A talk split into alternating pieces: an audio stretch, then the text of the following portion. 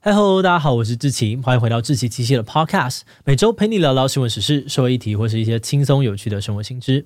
那今天这一集我们要来聊聊的主题是中国反间谍法。如果你身边有人最近要前往中国，那可能要小心一点了。前阵子，中国国安部发起社会总动员，要求全民提高警戒，举报身旁的间谍。外界质疑哦，所以导致人民互相猜忌，根本是回到文革时代，超级恐怖。而且这个政策影响的范围还包含了中国境内的外国人，这让很多外国人担心自己会被抓，不想要冒这个风险。美国政府呢，甚至还发出了旅游警告，认为现在的中国存在随意执法、不当拘留的问题，提醒公民特别注意。其实，在疫情之后呢，中国旅游业就已经遇到了一个空前大危机，那就是外国人都不来了。根据《华尔街日报》的报道，今年第一季中国旅行社入境旅游接待人次只有五点二万人。相比之下，二零一九年第一季呢为三百七十万人，今年竟然只剩下一 percent 的游客而已。针对这个悬殊的现象呢，有专家指出，外国人不去中国可能有几个原因，其中一个是飞往中国的航班不足，航班的数量还没有恢复到疫情前的规模。但另外一个原因呢，则是不少外国人觉得入境中国非常危险。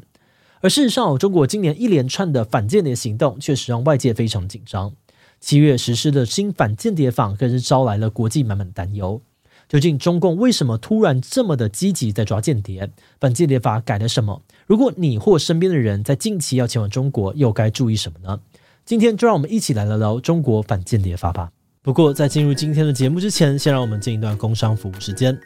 今天要跟大家分享的是我们简讯设计动画团队精心制作的专案影片。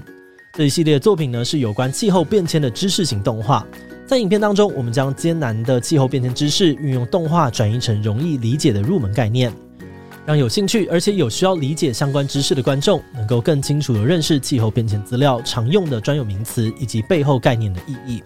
对于阅读气候变迁的相关报告也非常有帮助哦。那欢迎有兴趣的听众朋友们赶快点击资讯栏的链接，一起来欣赏我们的动画。期待大家能够透过这一系列的作品，进一步的了解更多有关气候变迁的知识哦。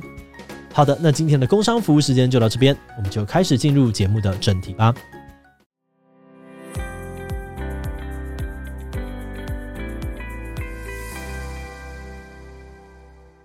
从今年初开始到现在，中国在抓间谍的方面动作频频。三月十九日，日本安斯泰来制药被搜查，派驻在中国的日本主管西山宽在北京被捕。中国外交部指出，西山宽涉嫌从事间谍活动。三月二十日，美商公司美思明治集团被搜查，五名中国员工被拘留。中国的外交部表示，这间公司涉嫌非法经营，但根据路透社的揭露呢，背后原因可能是跟他们研究新疆强迫劳动的情况有关。而在五月份呢，咨询顾问公司凯盛荣英办事处遭到了中国政府的突击搜查，至少两人被捕。官方指控呢，凯盛荣英涉嫌把敏感的资讯传到国外，是境外情报机构的帮凶。原本中国这一连串的举动呢，已经让外资企业、外国人非常恐慌了。但没有想到呢，七月通过的反间谍法修正案，更是进一步的升高了紧张的态势。二零二三年的七月一日呢，中国新版的反间谍法正式生效，条文从原本的四十条大幅增加到了七十一条，而其中有几个比较重要的改动。首先，最重要的就是扩大间谍行为的定义。现在包含了网络间谍、刺探国安相关的资料，以及针对第三国的间谍行为等等，都会触犯反间谍法。而另外一个重点呢，则是扩大调查的执行权力。只要是涉嫌违法的机构、个人，他们的电子设备，像是手机、电脑，中国政府都可以检查。而且，无论涉嫌的对象是不是中国人，政府都有权利禁止嫌疑人出境，避免间谍逃跑。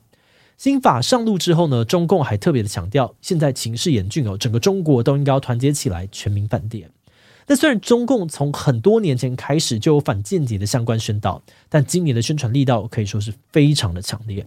中国国安局在七月底注册了微信公众号，发布的第一篇文章就是反间防谍需要全社会动员。官方表示，美国正在无所不用其极的渗透中国，破坏中国。像是今年的七月，美国 CIA 局长伯恩斯在出席国际会议时，就声称美国在华情报网络的重建已经取得了进展。而这番言论让很多的中国人觉得，这就是美国明目张胆的间谍活动，中方必须反制。而官媒方面呢，也大力宣传间谍行为就在你我身边，不断的呼吁民众，只要发现可疑活动，就要拨打一二三三九跟安全部门举报。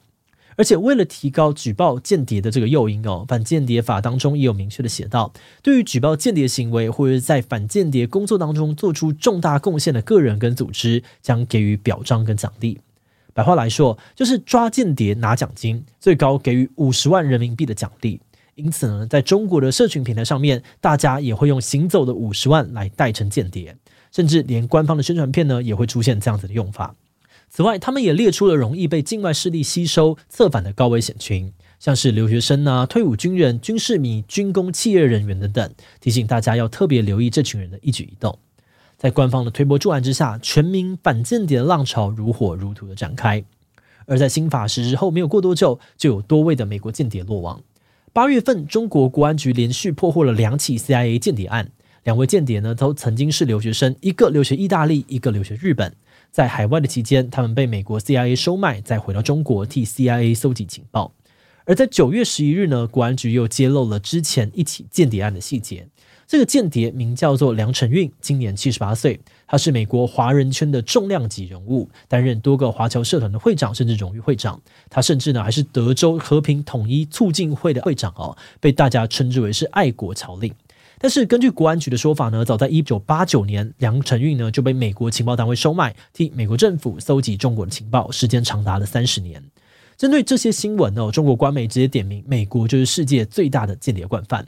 而很多的中国民众呢，在看到了新闻之后，也觉得间谍真的无所不在，更加紧张的响应反间谍行动。虽然还是有少数人担心，在这样子草木皆兵的情况之下，很可能会伤及无辜，或是吓跑外国企业。但有更多的人觉得，中国已经被渗透了，本来就应该要更加谨慎。而有的人还引用了毛泽东的名言：“美帝亡我之心不死”，认为只有加大反间谍力道，才能够守护国家安全。而且不少人觉得，如果没有做亏心事，根本不用怕。反过来质疑那些没有响应反间谍行动的人，很可能是西方的同路人。好的，那说完中国国内的情况，我们接着呢就要来聊聊国外又是怎么样看待这波反间谍浪潮的。不少的国外专家认为，新的反间谍法是在鼓励民众互相监视，而美国方面也寄出了旅游警告，提醒公民去中国要特别的小心。很多在中国的外资企业呢，现在也是瑟瑟发抖，大家担心原本正常的商业活动，现在也可能触犯反间谍法。举例来说，顾问公司为了做研究报告，常常需要调阅一些政府资料，像是地方政府的预算等等。但是这些资料会不会哪一天被中共认定是敏感国安资讯，让他们变间谍，这都不好说。而根据彭博社的报道，在新法实施之后，国际知名的金融机构摩根士丹利呢，就从中国撤走了多达两百位的研发人员。有人担心，在这样子发展下去，撤出中国的外企只会越来越多。另外，也有国外的专家认为，中国这么积极的在喊反间谍背后的动机并不单纯。真正的原因可能是：第一，中共想要透过宣传间谍危害，将去年底的白纸革命归咎于境外势力的操弄；第二，透过反间谍法呢，中共可以防止经济的真实数据外流，降低美国对于中国经济压制策略的成效；第三，杜绝记者、学者使用中国官方数据调查中国的社会真相与人权的犯行。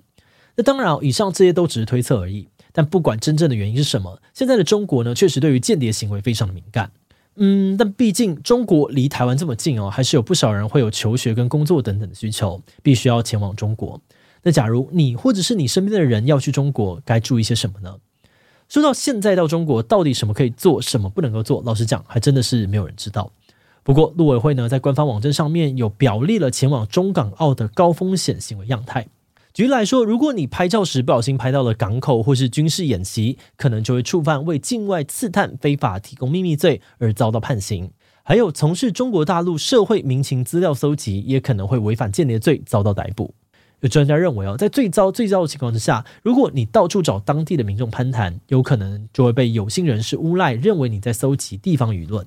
而陆委会呢，也建议哦，在出发前往中国之前，最好检查自己的手机、电脑有没有什么可能会被调查入罪的内容，有的话一定要马上删除。另外，因为最近中国有青年失业率过高、房地产崩盘等等的危机，相关数据官方已经盖牌了，所以陆委会呢特别提醒，现在去中国呢，不要询问关于青年失业率，也不要询问房地产等等的问题，否则可能会被扣上刺探情报的帽子，回不了台湾。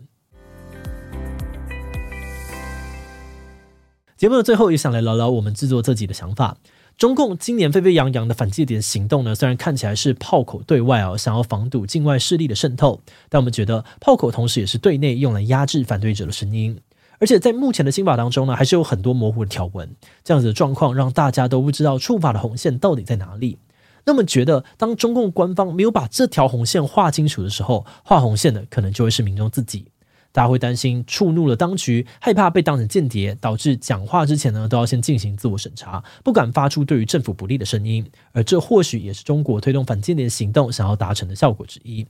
再加上目前除了反间谍法，中共还有国安法啊、反分裂国家法、反恐怖主义法等等，来进行全方面的社会维稳，防止任何动摇政权的可能性。而最近中共呢，更是有在考虑要修法惩罚伤害民族感情的行为人。如果通过的话呢，未来的中国恐怕会变成一个更安静的国家，没有异议分子的容身之处。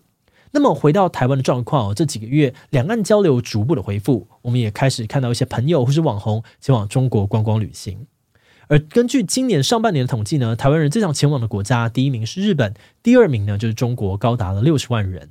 老实说，以数据来看呢，一般台湾人被中国当成是间谍逮捕啊、定罪的案例数量并不多，可能也会有些人觉得所谓中国很危险的新闻有点危言耸听。但是之所以做这集哦，还是想要提醒大家，以国际上面的观察，最近在中国呢抓间谍的行动真的是有越来越频繁的趋势。如果你有去中国的需求，请务必要做好功课，避免一不小心就变成了行走的五十万哦。